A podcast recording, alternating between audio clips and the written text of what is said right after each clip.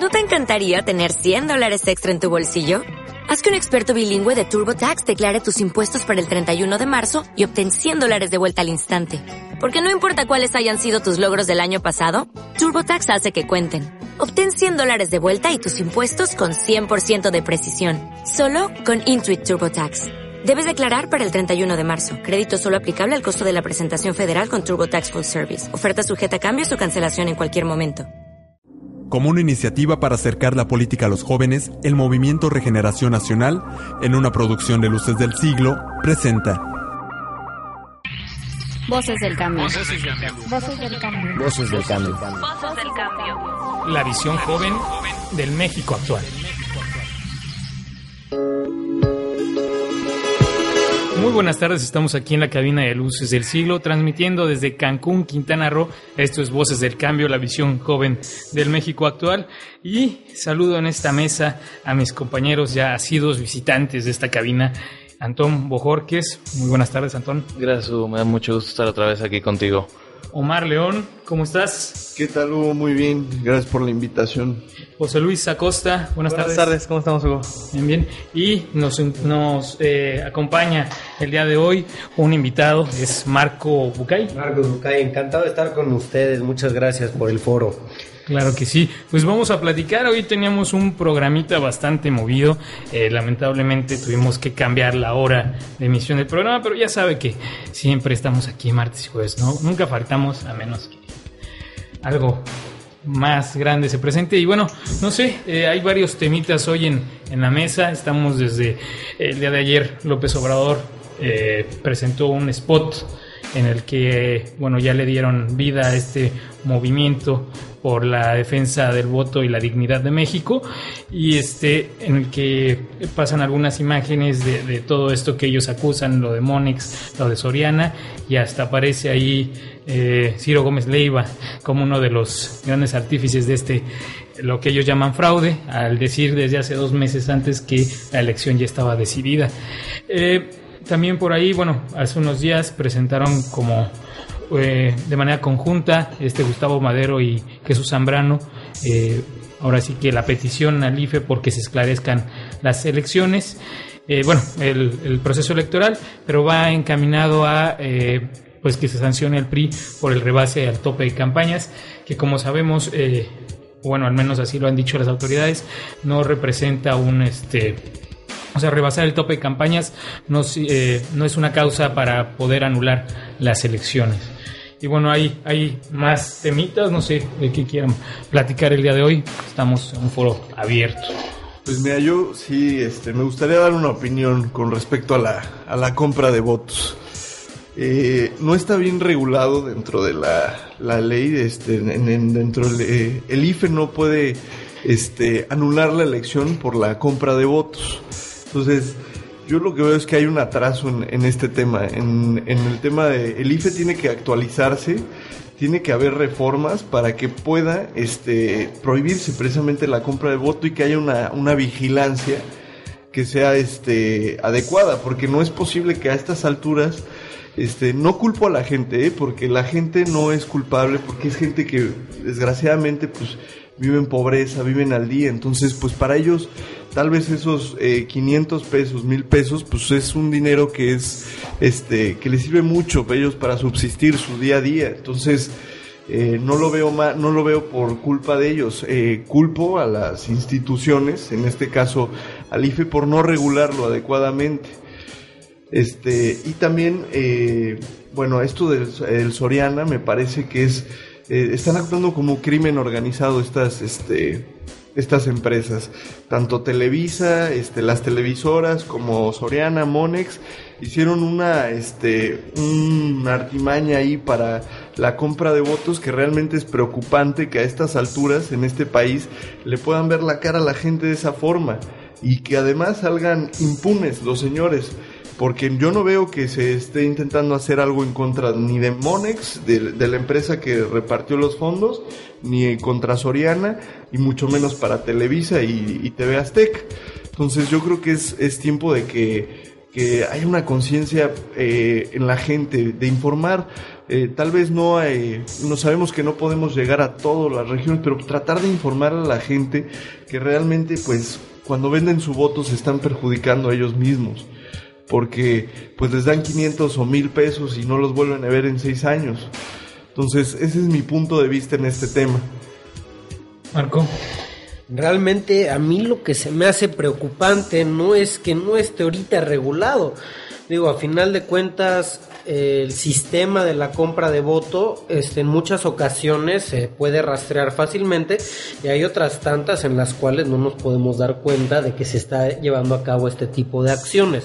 Lo que a mí me indigna y verdaderamente me preocupa es que ciertos partidos políticos, sin mencionar alguno en particular, se aprovechen de la miseria extrema de la gente, cuando deberían de estar aprovechando y deberían estar velando por los intereses de esa ciudadanía que pretenden gobernar. Entonces es a raíz de esa miseria que ellos se valen para llegar y formar un coto de poder. Que estaría bien si los fines últimos fueran nobles y dignos, pero si estamos empezando con el aprovechamiento de esa miseria para llegar a esos fines, bueno, ¿qué tan buenos pueden ser los fines que estén tras de ellos, no? Sí, mira, a mí me parece, hablando de la miseria, por ejemplo, que sí hay un partido en particular que ha aprovechado, ha creado esas condiciones de miseria y ha cosechado las victorias electorales a través de esto. Además, ¿podrían realmente ellos tratar de buscar durante sus gobiernos eh, hacer programas sociales con los cuales ellos pudieran impulsar que la gente votara por ellos en vez de apostarle a crear deuda dentro de los estados y después financiar la compra de votos? Eso es lo que es grave ahorita, es lo que tenemos desde hace muchos años. Eh, Omar. Este, otro de los, de los puntos que me parecen fundamentales es también saber qué hay detrás de toda esta compra de votos. El otro día había un reportaje muy interesante. Eh, según datos no, no oficiales, obviamente externos, se dice que la campaña, a mí se me hace mucho mayor la cantidad, pero según eh, gastaron alrededor de 5 mil millones de pesos, que para mí se me hace que fue mucho más dinero. Pero bueno, dice que eh, de, a partir de esa cantidad, el sueldo del presidente es de, no tengo, no recuerdo ahorita el dato, pues son 240 mil pesos aproximadamente al mes.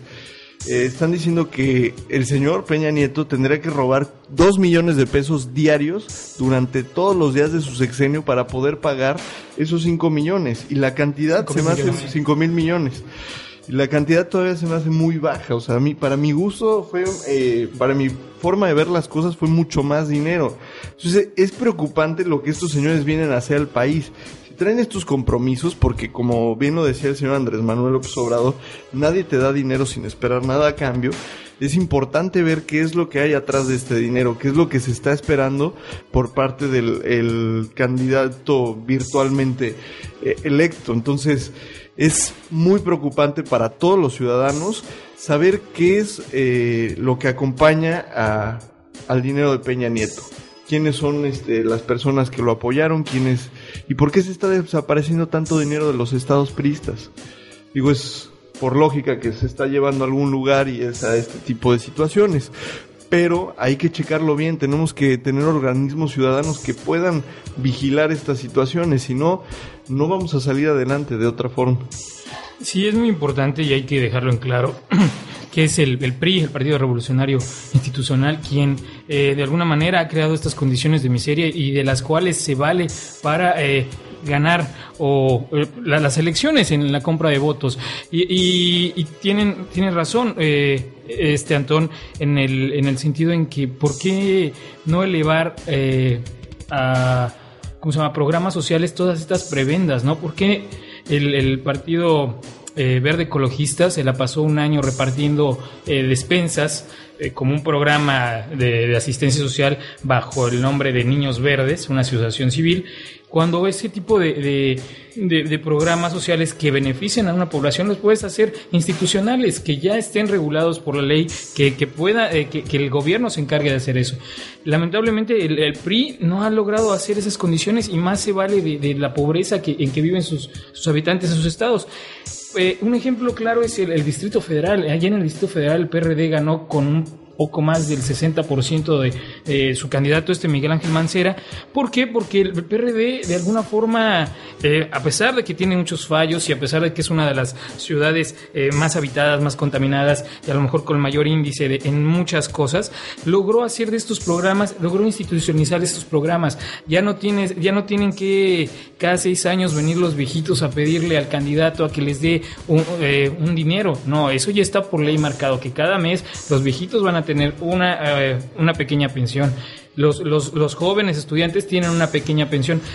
Es decir, le quitas ese coto de poder. Lo que ha logrado hacer el PRD en el, en, el Distrito Federal es cambiar las reglas de cómo se, se, maneja la política en todos los estados. No puedes competirle al PRI con sus mismas reglas. No puedes basarte en, en eh, o querer dar despensas tú como PRD porque no te va a alcanzar la lana ni te va a alcanzar la maquinaria porque aquí el experto es el PRI y eso es lo que no han entendido los partidos en otros estados que se deben de empezar a quitar este tipo de prebendas institucionalizarlas para que ahora sí digas sabes que tú ya tienes tu despensa votes porque en votes la tienes. Exacto.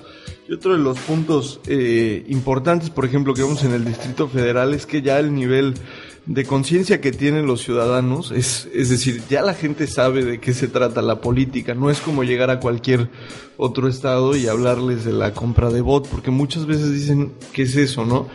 Allá han hecho unas brigadas de información impresionantes desde el año 2000, se ha intentado informar a la gente de todas las prácticas del gobierno. Es por eso que vemos esta adaptación a los sistemas que han impuesto, el, han implementado el PRD. Y es por eso que, bueno, pues en educación, ¿quién puede competir ahorita con, con este, con las becas que se han otorgado en el Distrito Federal, con los apoyos a que se le dan a los estudiantes y además que propio hay un programa para personas de la tercera edad que quieran volver, o sea, que quieran estudiar, pueden volverlo a hacer. Entonces, es impresionante lo que se está logrando con este tipo de gobiernos. Ahora también, eh, no toda este, la culpa también eh, la tiene el, partido, también hay un poco de problemática en la percepción de las personas, porque también han, han hecho que las personas eh, crean en este sistema, o sea, ya la gente no ve bien un candidato que llegue a informarlos si no le lleva una playera.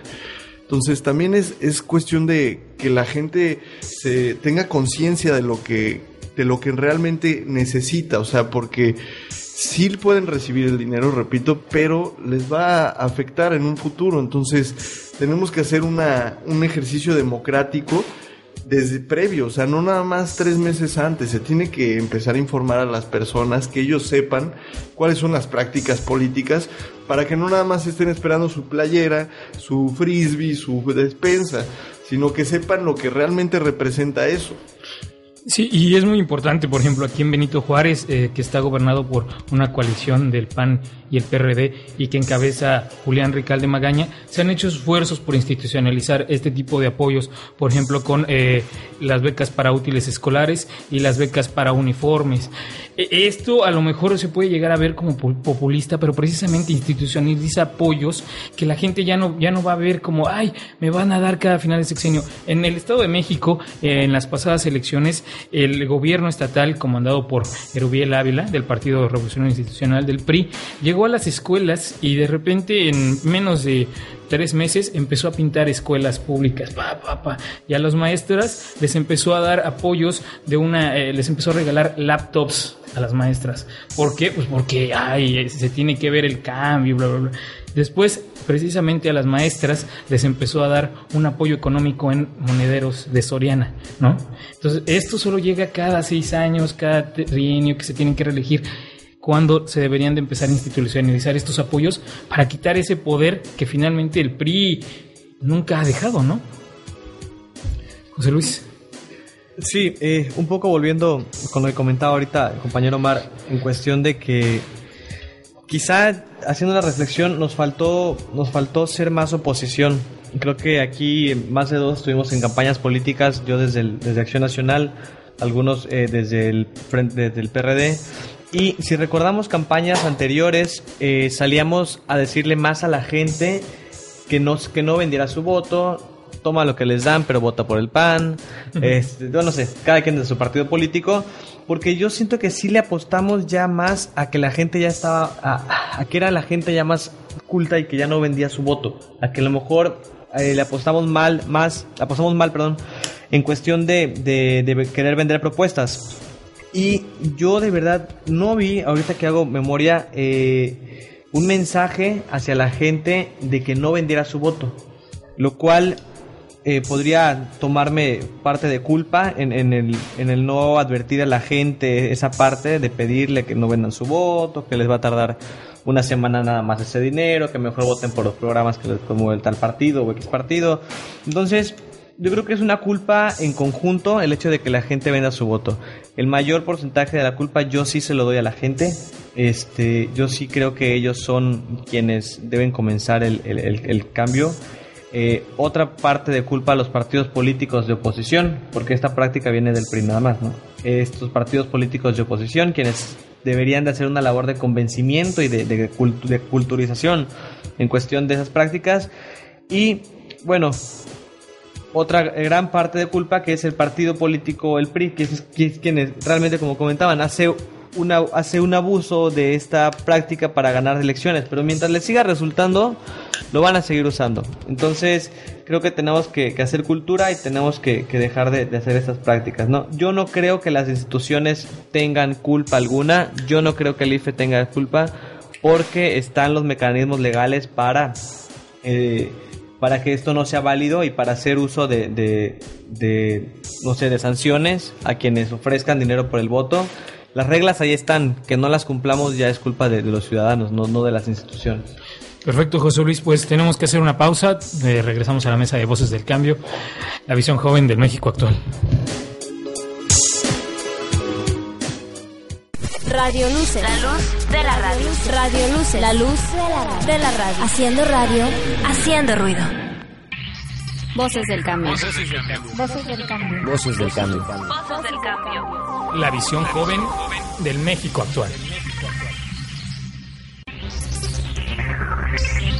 Mezquinos.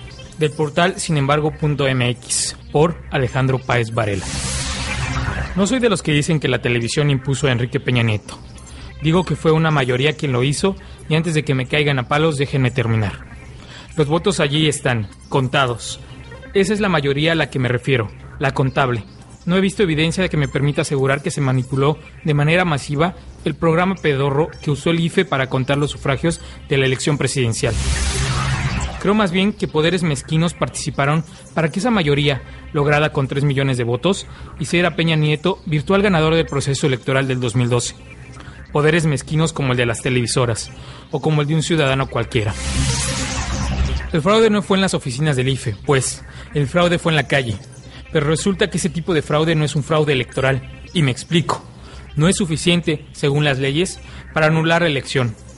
Monex, Soriana, compra de votos, acarreo y todo el cochinero será castigado, si se castiga, allá por 2013 con multas y no podrá impedir que llegue Peña Nieto a los pinos. El fraude no fue con un programa del IFE, sino justo en donde el IFE cerró los ojos. El fraude fue que con la fuerza de la publicidad se impusiera en el ánimo de millones de mexicanos a un monigote de plástico, con novia famosa y con peinado de telenovela. Fraude fue que sacaran dinero de no sé dónde para comprar a los que se dejaran comprar. Fraude fue que lanzaran promesas que no podrán cumplir. Y hubo fraude hormiga, el de aquellos que tomaron dinero a sabiendas de lo que esto significaba y votaron por el PRI o le hicieron el trabajo sucio. Así, con mentiras y dinero raudales, sacaron a esa mayoría a votar, que en realidad es una proporción mínima de la población, y el aparato resultó ganador. La televisión no impuso a Peña Nieto, fueron muchos mexicanos convencidos, engañados o copartícipes los que le dieron el triunfo. Y está la otra mezquindad, la de aquellos que ya están en el fútbol, en la vida diaria, en las telenovelas, en las cervezas y en los whiskies, la de los que ven con hueva las protestas y a los que marchan, los que quieren que llegue Navidad, los Reyes Magos, la Candelaria o como se llame, quieren que pase este periplo y que empiece la siguiente temporada de Glee o de la Liguilla o de la Copa del Rey. ¿Hay una Copa del Rey? Porque muchos quieren que ya se instale nuevo gobierno, porque quizás las cosas cambien, y sí, cambiarán, para algunos. Y así, con pequeñas y grandes mezquindades, con engaños y chapucerías, el puñado de siempre, los más hábiles, los que realmente lograron colocar a Peña Nieto, ganarán. Lo que a este país le sobra, perdónenme, es mezquindad, desde arriba hasta abajo, mucha mezquindad. Pero hay de mezquinos a mezquinos. Hubo ignorancia en algunos que vendieron su voto y hubo necesidad, pero también hubo mucha mezquindad. Hubo mezquindad del PAN de Felipe Calderón con Josefina Vázquez Mota, dicho por los mismos panistas no alineados. Y pregunto, ¿hubo mezquindad de la izquierda? Insisto, fue la izquierda más dura, la más colorada, mezquina, por ejemplo, Marcelo Ebrard. Hubo mezquindad de ciertos medios y en ciertos periodistas. La habilidad del PRI en esta elección fue conjuntar a todos los mezquinos y ponerlos a trabajar a su favor. Sí, hay de mezquinos a mezquinos. Necesitas ser un mezquino para volverte el hombre más rico del mundo a partir de un solo pueblo, con 40 millones de pobres, al que tus monopolios secuestraron y exprimen, aprietan centavo por centavo, sin, obvio, regresarle una sola retribución. Se necesita mezquindad para construir un imperio como el de Carlos Slim y pararse en eventos internacionales de caridad y dar lecciones de economía cuando la deformación de cualquier principio de igualdad eres tú. Se necesita ser profundamente mezquino para mantener una guerra por orgullo, cuando miles de mexicanos caen muertos. Se necesita ser mezquino, sí, como Felipe Calderón. No reconoces la emergencia nacional y como si no pasara nada, intentas imponerle una nueva purga al PAN para mantenerte en el poder después de que lo tuviste y lo malgastaste. Se necesita tener mezquindad licuada en las venas para imponerse a base de mentiras ante un pueblo desinformado y necesitado. Se necesita tener el doble de mezquindad si esa imposición es en nombre de la democracia y solo tiene como objetivo cerrar el círculo de la explotación para hacerla total. Se necesita tener los huevos de acero para empujar a la presidencia de la República a un ignorante, a un individuo apenas preparado para ser burócrata de quinta, cuando el país reclama un esfuerzo mayúsculo para salir del abismo al que ha sido arrastrado por una cadena de intereses. Se necesita ser Emilio Escárraga para atreverse a tanto, digo. Y se necesita ser mezquino para vender tu voto si sabes que ese voto es la esperanza de muchos millones. Hay de mezquinos a mezquinos. Si le atribuimos el triunfo de Peña Nieto a las televisoras, ¿saben qué va a pasar? Que el PRI las va a hacer retroceder en la próxima elección. Para que no se quejen, dirá. Pero mantendrá todo su operativo intacto. Acarreo, compra de votos, Monex al cuadrado, toda la Soriana, etcétera. Desgraciadamente, amigos, el problema no es tan fácil. No son las televisoras, ellas son solo una parte. El problema son las pequeñas, medianas y grandes mezquindades, esas que bien manejadas por el perverso de perversos, el PRI, permitieron a un individuo de poca monta alcanzar esa cantidad de votos.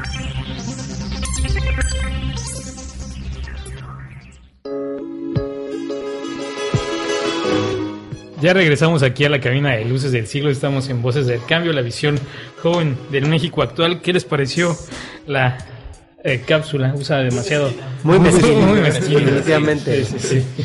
Este, No, muy bien, me parece que va al punto exactamente de lo que está pasando en México. Digo, esta problema lo- es interesante que pase en México, ¿no? Porque realmente, pues, elecciones, problemáticas políticas, empresariales hay en todos los países. Eso no lo podemos negar, pero en México hay un algo muy curioso que el, el gobierno, eh, sobre todo los gobiernos priistas, se están acostumbrando a vivir de la pobreza. Entonces, pues sí, sí, exactamente. Y si tu negocio es, pues, la pobreza, pues no vas a hacer nada por, por erradicarla.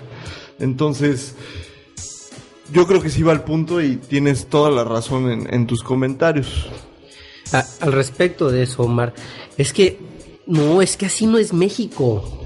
Acuérdate que en México nunca pasa nada. ¿Sí? Este es el Se- país donde no pasa nada. desaparece el dinero, deben mil millones de pesos acá, uno debe 1.001 centavos. Se encuentran a funcionarios del gobierno de Veracruz con 25 millones bajando en Toluca. Casual, casual, digo, cualquiera, ¿no? Este, pero nunca pasa nada en México. Esa es la belleza del sistema que ha impuesto por la fuerza el PRI y que nosotros, abiertos de patas, hemos recibido. Digo, me perdonarán ustedes, pero pues sí, el gobierno llega hasta donde el pueblo le permite, ¿no? Este, entonces, el problema es que como en México nunca pasa nada, pues bueno, no nos tenemos que preocupar por nada. Y pues sí, se vendieron votos, compraron votos. Pero pues ya qué, chinga. Digo, mira, si 80 años nos metieron duro, pues qué tan, qué tan afloreado podemos tener nuestro fundillo como para que nos hagan más daño. Digo, pues, la neta, mucho más, ¿no? Eso es lo preocupante, ¿no? Lo preocupante es que nos vale, o sea, la- no hay ni, ya conciencia. ni lo sentimos. Ya ni lo sentimos, no nos damos cuenta cuando entra porque ya está abierto. Este, el, el problema es que es que la educación que se nos ha dado toda nuestra vida desde que estamos en primaria es eso, la educación de no pasa nada y si pasa no hay pedo. Y no te quejes, no y te no te quejes. quejes porque pues, no te quejes porque te toca más duro, ¿no? Pero ahorita es, es lo que está haciendo la diferencia, ¿no? El movimiento de la juventud. Sí, sí, nos piden aquí que, que volvamos a la cabina de luces del siglo, dejemos la cantina un poco. El productor Gonzalo Ramos, un saludo. No, está bien, yo creo que tiene mucho de razón los comentarios de nuestro compañero Marcos Bucay. Lamentablemente, Sí. así en México el- la educación eh, deja mucho que desear y sobre todo la- las ideologías, ¿no? Que creces muchas veces sin ideología, sin saber qué es lo que realmente quieres de ti mismo y de tu país. Y lamentablemente, pues eh, se siguen patrones, se siguen conductas que vienen desde hace Sí, y yo creo que, que retomando, parafraseando un poco la, la cápsula anterior, eh, los más mezquinos y el mayor mezquino de este pueblo es la misma gente. Eh, digo, la misma gente quien es, ¿quién es más mezquino? El quintanarroense que votó por Félix, el quintanarroense que votó por el niño. O sea, no hay más mezquino que quien votó por ellos. Pero generalizándolo un poco a, a todo el país, creo que es una cuestión de, pues parecería, bueno, me gustó lo que comentó Obrador del el, masoquismo, ¿no? El, ah, masoquismo, Masoquismo colectivo. colectivo. Sí, porque no hay mayor culpable que la misma gente. Eh, creo que la misma gente... Tenemos un México lleno de, de- de gente pobre y no de ciudadanos. O sea, no se toman el papel de ciudadano. Tenemos que ciudadanizar a la gente. Eh, tenemos que, que hacerlos entender el poder que ellos tienen. Tenemos que quitarnos esa estupidez de que nos, de que nos, ay, ya nos fregaron, pues ya ni modo. No, pues haz algo. Disfrútalo. Ajá, pues haz algo. Los, los políticos son los corruptos.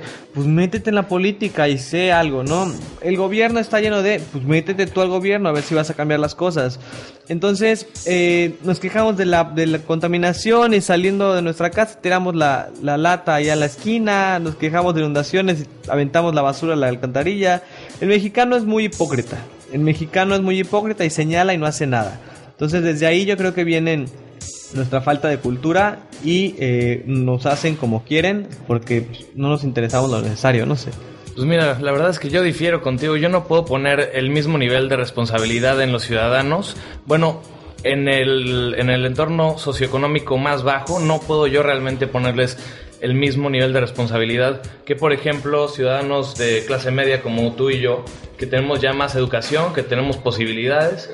A nosotros, por ejemplo, sí podrías echarnos más la culpa, pero a la gente que vive en, esa, en esas condiciones de pobreza tan extremas, realmente es muy complicado. Eh, pues, o sea, Sí, sí.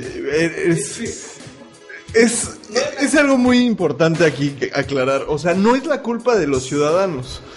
No es como tal la culpa de los ciudadanos. eh, Porque no te voy a decir, es, es gente que vive al día.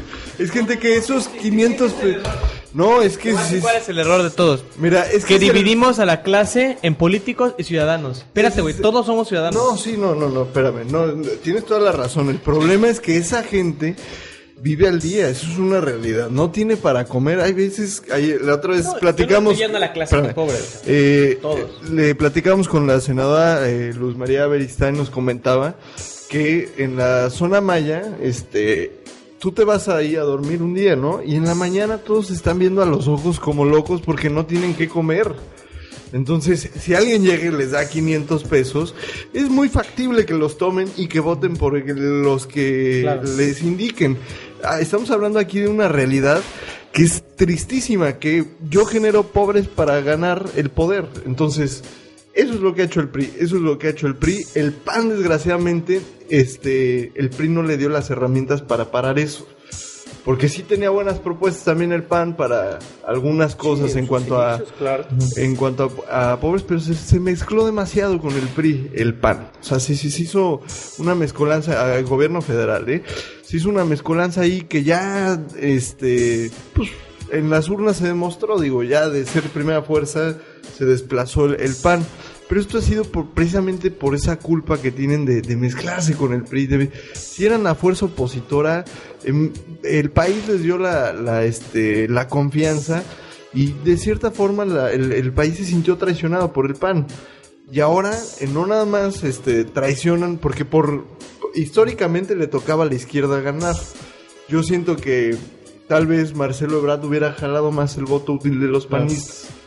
Este, nada más que de una corriente tan fuerte que tenga unas propuestas del todo nuevo, solo lo había con Andrés Manuel. Y ya fuera de Andrés Manuel no veo un panorama en México donde haya un político que realmente quiera cambiar una realidad social. No, claro, no, de tal, aquí le de tal manera. cambio, Claro. hay de cambios a cambios. A lo mejor el cambio extremista y el cambio en, en- en cuestiones es muy diferente al cambio que proponen otros partidos. Ahora, hubo mezquindad de parte de Andrés Manuel sabiendo que, que a lo mejor si Marcelo Ebrard iba, ganaban la presidencia. Que es pregunta abierta Sí, acá a la sí, sí. No digo a ustedes. Pues no, no, yo, yo pienso que no. Lo que pasa es que sí es una fuerza política mucho mayor Andrés Manuel que Marcelo Ebrard. Aquí la cosa hubiera estado que si hubiera declinado a Andrés Manuel a favor de Marcelo Ebrard, porque acuérdate que la fuerza política del PRD casi la mayoría es de Andrés Manuel.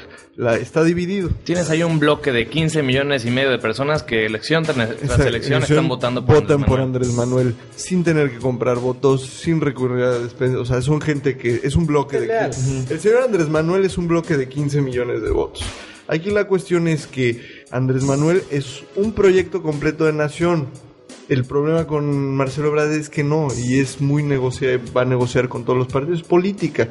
Pero este país necesita un cambio radical, porque si seguimos con esos, esas figuras, vamos a estar en cambios pequeños. ¿Qué pasó con el PAN? Todas las propuestas eran excelentes. El problema es que cuando pasaron, nunca. Entonces tuvo que haber este noviazgo de repente en el gobierno federal con candidato para que ahora sí se lleguen a acuerdos. Entonces ustedes lograron tener las mayores reservas de, de petróleo y se las pusieron en manos del PRI, que es lo más peligroso que puedes hacer. O sea, cuando más capital hay en el país, se lo entregas al gobierno que más ha endeudado al país. Entonces les, le estás regalando el dinero que tanto Sí, no, trabajo le ah, ha costado a los Se lo mexicanos. entregan, digo, como si el PAN hubiera querido que cayera en manos del PRI. Pero mira, ¿sabes? Aquí Yo- no, no, no. Es que el PAN no fijó una- nada. La verdad es que yo sea. creo que el PAN entró con las mejores intenciones, pero quiso jugar el juego del PRI y nadie juega el juego del PRI de corrupción como el mismo partido. Claro. ¿no? Entonces entraron, trataron de hacer algunas cosas, les impidieron el paso a través del Congreso y eso hizo que tuvieran que pactar más por, digamos, gobernabilidad. Se Y tiene que pactar. Las grandes reformas Se, se pacta, pero no pactas, no lo regalas todo, das un poco y No. recibes un poco. Las no grandes reformas que ha hecho el PAN y para este país se han hecho cuando el PAN está de oposición, no cuando el PAN estuvo en gobierno. Las reformas del, del IFE, ocasiones eh, este, de esa naturaleza, fueron negociadas con un partido político. Y, y Aquí la pregunta Y creo sería, que- ¿la presidencia también se negoció? no, esas ya son el, este, el- la, la magia, el- no sé, el... mucho verbo. que Porque yo no vi- yo es no que vi no, no es por ahí. Mira, el pactar con un partido, no es pactar, el sentarse a negociar con un partido político para generar una reforma que le beneficie al país, yo no lo llamaría un, un noviazgo, por ejemplo. Un noviazgo con el PRI. ¿Por qué no es un reclama el. PAN? ¿Por qué no denuncia el PAN los abusos de las elecciones? Se están denunciando. No, no veo un Se PAN. están denunciando. No, sa- No, es que no somos, no activista. somos un partido que salga a, a hacer las marchas, quizá. O sea, eso no es que, ay, no estás este, gritando lo necesariamente fuerte. Vi el otro Pues día el tampoco está haciendo marchas. Están yéndose por los medios legales, pero sí están denunciando con fuerza, pero dentro de los medios legales, lo que sucedió en A las mí me elecciones. parece algo fuerte porque yo no vi, como todas las veces he visto al, al presidente, este, el presidente eh, Vicente Fox le, le dio la mano a Calderón, lo apoyó. En este caso yo, al, al contrario, hasta veía más apoyo de parte de Felipe Calderón a Peña Nieto, en cuestión de que dos años antes de las elecciones todo era fotos con el señor Peña Nieto. Yo nunca vi fotos, este, en, en obras que, que estaban inaugurando. Entonces, desde ahí viene esto como que ya se estaba pensando que iba... Eso no lo digo, ya es. Eh, Mira, con, lo que ¿no? me- con, lo- con el respeto que me merece la acción nacional, este tenían gallos mucho más factibles para ganar la presidencia que una persona cuya única campaña y su mayor este fuerte era decir que era mujer y las mujeres eran incorruptibles. Es que lo- No he acabado. Ahora, el país, los países, las grandes naciones no se forjan de buenas intenciones, ¿No? se forjan de acciones. Acciones que han adolido y que han acaecido y que, bueno, no se han tenido, ¿no? Desde hace 80 años hasta la fecha. Eh, bueno, vamos a ir a un corte Este, ahorita volvemos.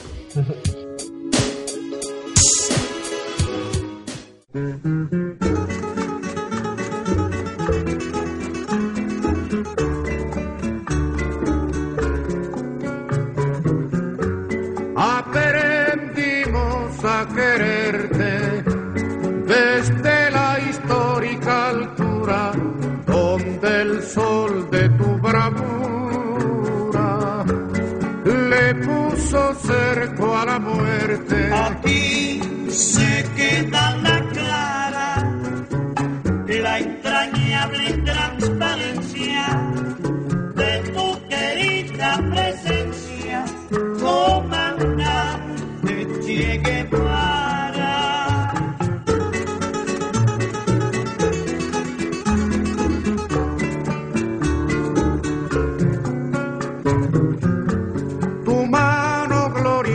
y fuerte sobre la historia dispara cuando todo Santa Clara se despierta para verte. Aquí se queda la clara, la entrañable transparencia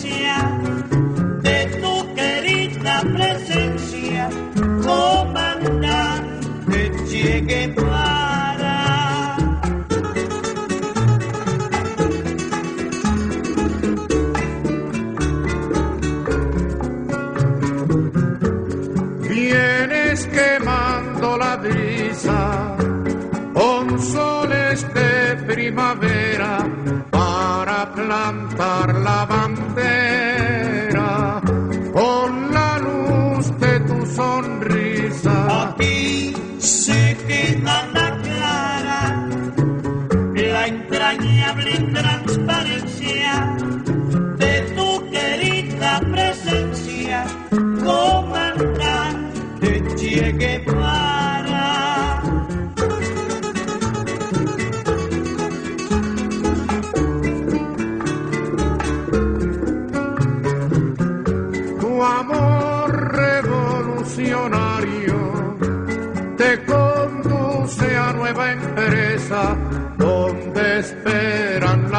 firmeza de tu brazo libertario. Aquí se queda la clara, la entrañable transparencia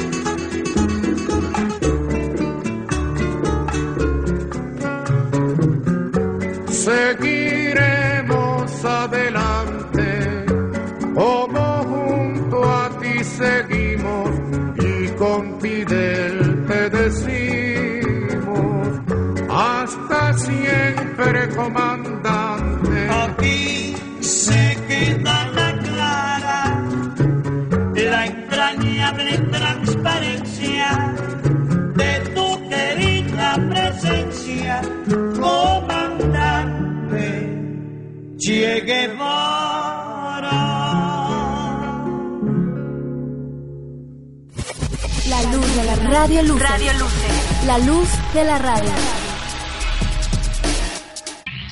Voces del cambio. Voces del cambio. Voces del cambio. Voces del cambio. Voces del cambio. La visión joven del México actual. El infierno son los jóvenes, por Ricardo Rafael, de sinembargo.mx. Todas las sociedades, casi cualquier sociedad, elige un chivo expiatorio para los males que le van ocurriendo. En la historia, la población afrodescendiente, las mujeres, el pueblo vecino, en fin, siempre hay alguien a quien echarle la culpa por las cosas que van ocurriendo. Una constante de esas poblaciones chivo expiatorio son justamente los más jóvenes. Los más jóvenes, esa nueva generación, comienza a resultar amenazante cuando de plano la generación previa no tiene cómo acomodarla. Los más jóvenes empiezan a ser temidos porque ni estudian ni trabajan. En fechas recientes, los famosos ninis. o porque se visten distinto y escuchan música diferente. Tenemos el ejemplo de los reggaetoneros en la Ciudad de México apenas hace unos días. O porque políticamente deciden a gritar en voz alta lo que todo el mundo estaba pensando en voz baja. Ahí está el movimiento Yo Soy 132 como ejemplo de las buenas pasiones que se pueden despertar por los jóvenes, pero también de las pasiones virulentas y negativas que ese movimiento originó en más de un conacional. México tiene hoy un problema muy serio con la siguiente generación. No tenemos cómo darles el lugar que se merecen, mucho menos que alcancen un nivel de ascenso social o de nivelación social similar al que tuvieron sus padres o sobre todo sus abuelos. La siguiente generación es el infierno para la actual generación. Porque de un lado viene desplazándole y del otro lado hay que mantenerle al margen para que ese desplazamiento no ocurra. ¿Será México el país que pueda acomodar a la nueva generación, aunque escuchen música distinta, tengan una apariencia física, se vistan de manera distinta, aunque tengan otro estilo, o será el nuestro un país conservador que va a colocar en los márgenes a su futuro, a los que vienen detrás de nosotros. Esas son las preguntas que vamos a tener que respondernos en breve en este país y más vale hacerlo de una vez y por todas adecuadamente. Porque la vez pasada que no supimos cómo responder bien esta pregunta, mandamos a los jóvenes a la bola, es decir, muchachitos de entre 14 y 21 años que se sumaron con Pancho Villa, con Emiliano Zapata, justamente a armar la revolución, porque la única manera de tener un pedazo de tierra antes era tener un arma que luego pudiese trocarse en patrimonio. Ojalá y en este arranque del siglo XXI no cometamos el mismo error que México cometió a principios del siglo XX.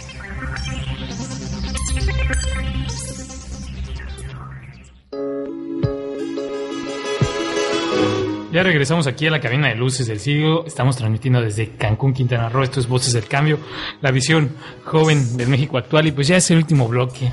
Nos faltan casi 15 minutitos. Ah, estamos, eh, la, la, eh, cápsula que, que escuchamos es de Ricardo Rafael, un eh, columnista de sinembargo.mx, que habla de eh, prácticamente eh, en México no hay oportunidades para esta gran cantidad de jóvenes que, que existen y que prácticamente están viviendo en un mundo en el que las pues se les están cerrando las puertas, unas puertas que sus abuelos y sus padres pues tuvieron que batallar, pero ahí estaban. Tal parece que en este momento esas puertas se están cerrando y, no hay cabida para pues toda esta inmensa eh, gama de, jóvenes que se están eh, que están protestando y que, que estamos viendo como, como movimientos como Yo Soy 132.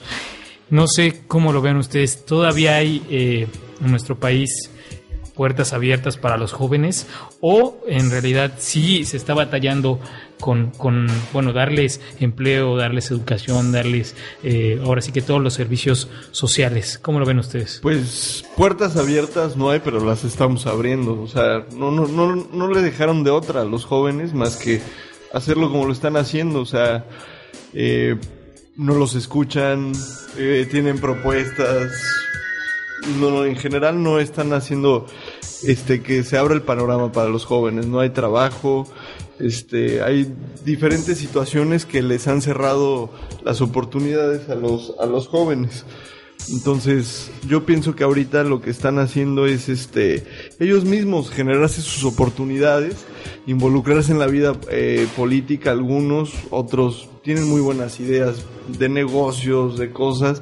Entonces, poco a poco se están abriendo, pero definitivamente sí siempre va a haber un un cierto este una puerta que nunca vamos a poder abrir siempre, siempre hay una nueva, hay una nueva, ¿por qué? Porque cuando uno, pues ahorita somos jóvenes, pero detrás de nosotros ya viene otra generación, entonces este país lo que necesita es planeación para que no nos pase lo que está pasando ahorita, porque no hay oportunidades, o sea, hay una generación que se está desperdiciando aquí en este en, en el país.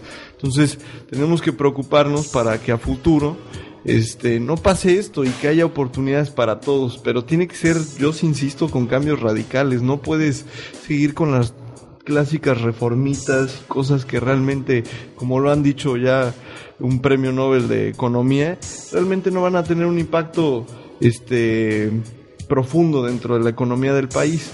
Lo que necesita este país necesita es empezar a ser un país productor, este, generar trabajos.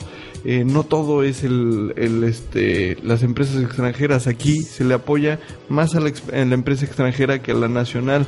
Debe ser al revés.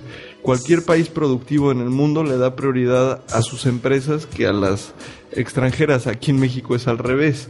Entonces tenemos que hacer eso para que en conjunto pues, haya oportunidades para todos y que los jóvenes no tengan estos este esta problemática tanto en la política como en la eh, traba- laboral empresarial sino que se vayan abriendo este plazas en, en lo que un joven quiera lograr que todos puedan este escribir su propia historia dentro del rubro que les interese sin tener que llegar a esta a estas manifestaciones, sino esto ya debería ser lógico para los gobernantes, esto lo deberían de haber planeado en, en 1970. Estas generaciones, o sea, no, no tienen un estudio de población, necesitamos cambiar al mexicano, la forma de pensar del mexicano en general, tenemos que ser diferentes para que podamos avanzar junto con este grupo de jóvenes. Claro que sí, Marco. Marco, ¿tú qué piensas?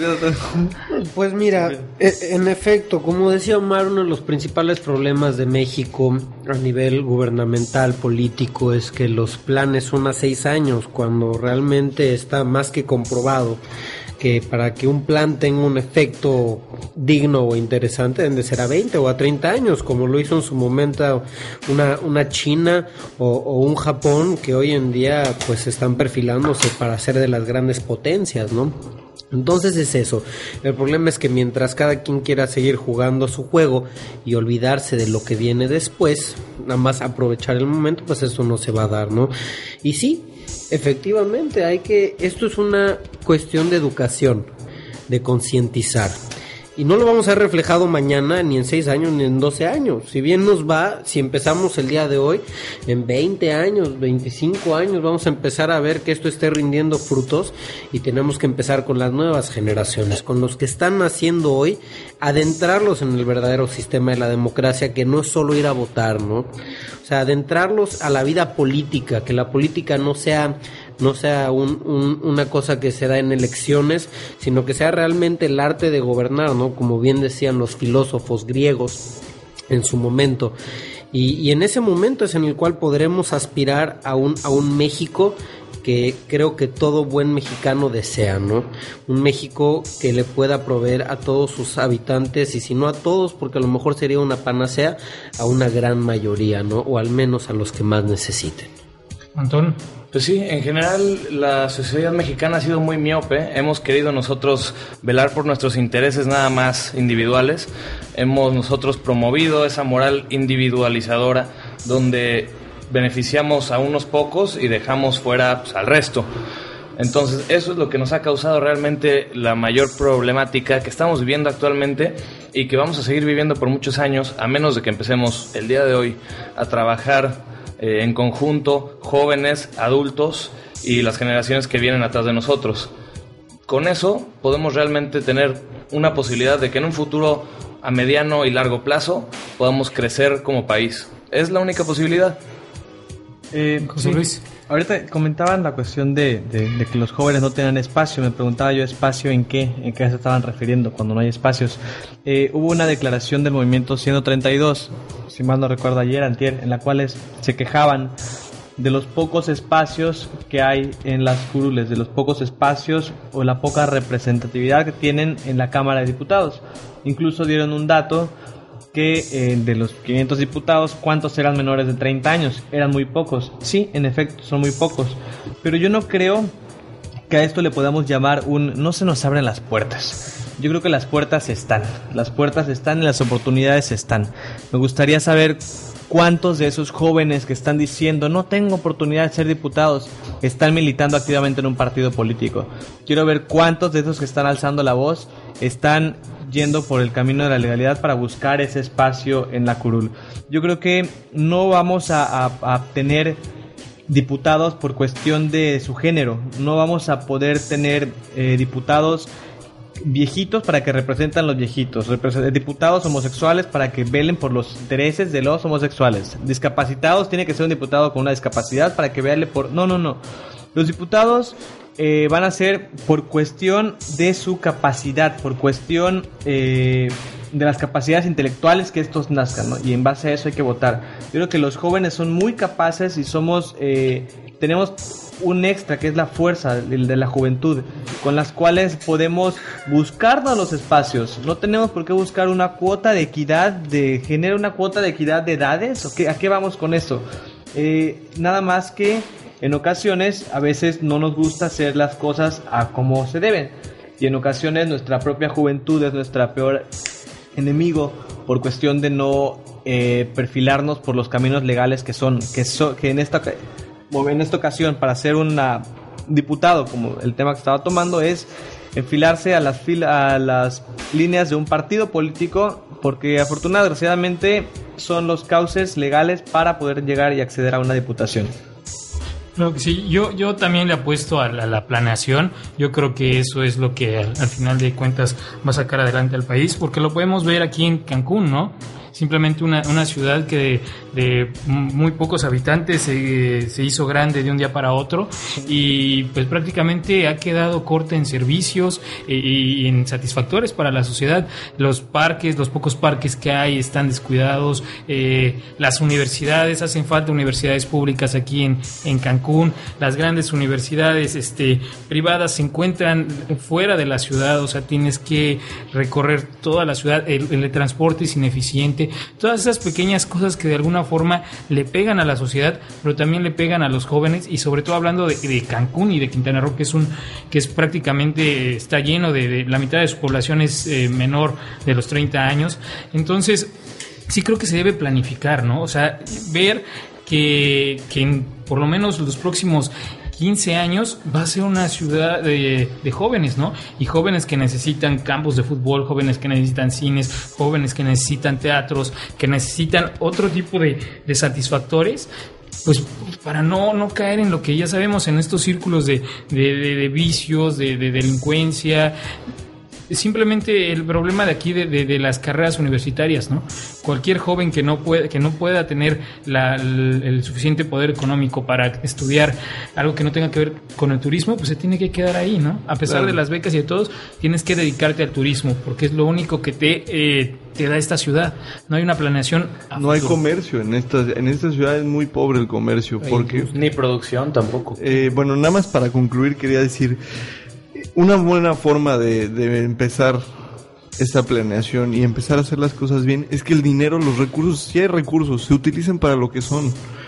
No para este hacer como vi la revista, muy buena revista, hacer nuevos ricos. Necesitamos este que ese dinero se invierta bien y que se empiece a planear para futuro, no vivir nada más el momento, porque eso es lo que hacen los gobernantes hoy en día. Viven el momento que les toca, pero no planean.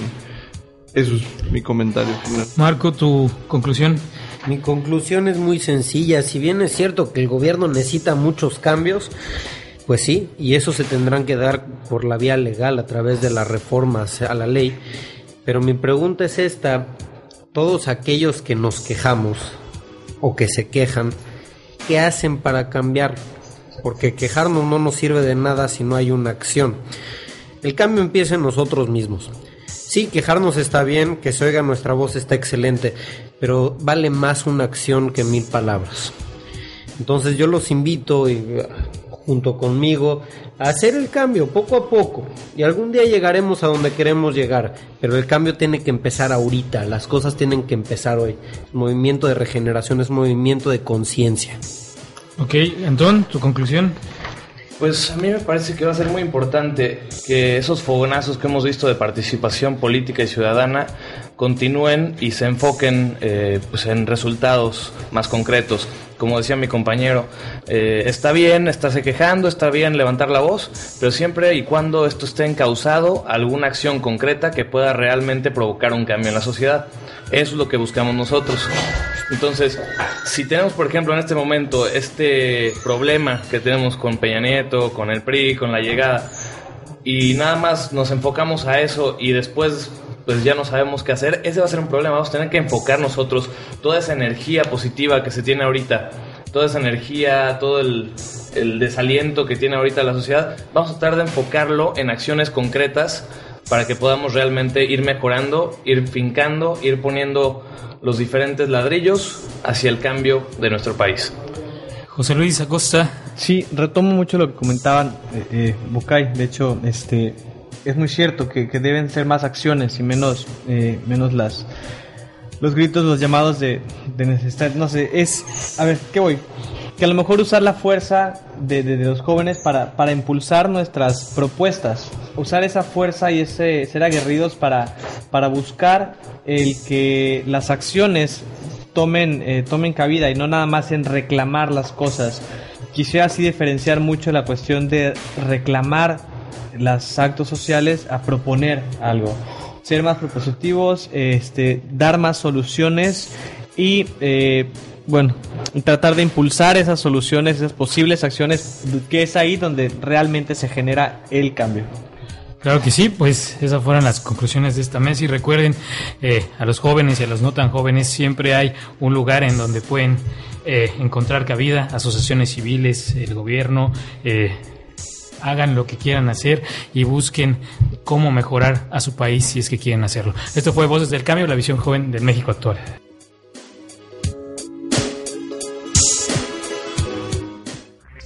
Producción Luces del Siglo. Preproducción y guion Hugo David Pérez. Operación y realización Gonzalo Ramos. Conducción Juan Manuel Coronel y Hugo David Pérez. Como una iniciativa para acercar la política a los jóvenes, el Movimiento Regeneración Nacional, en una producción de Luces del Siglo, presentó Voces del cambio. Voces del cambio. Voces del cambio. Voces del cambio. La visión joven del México actual. Escuchas XEM Radio Luces. La luz de la radio. Que transmite desde Cancún para todo el mundo. Una estación más de Radio Web. La radio del mundo. Sinónimo de comunicación mundial.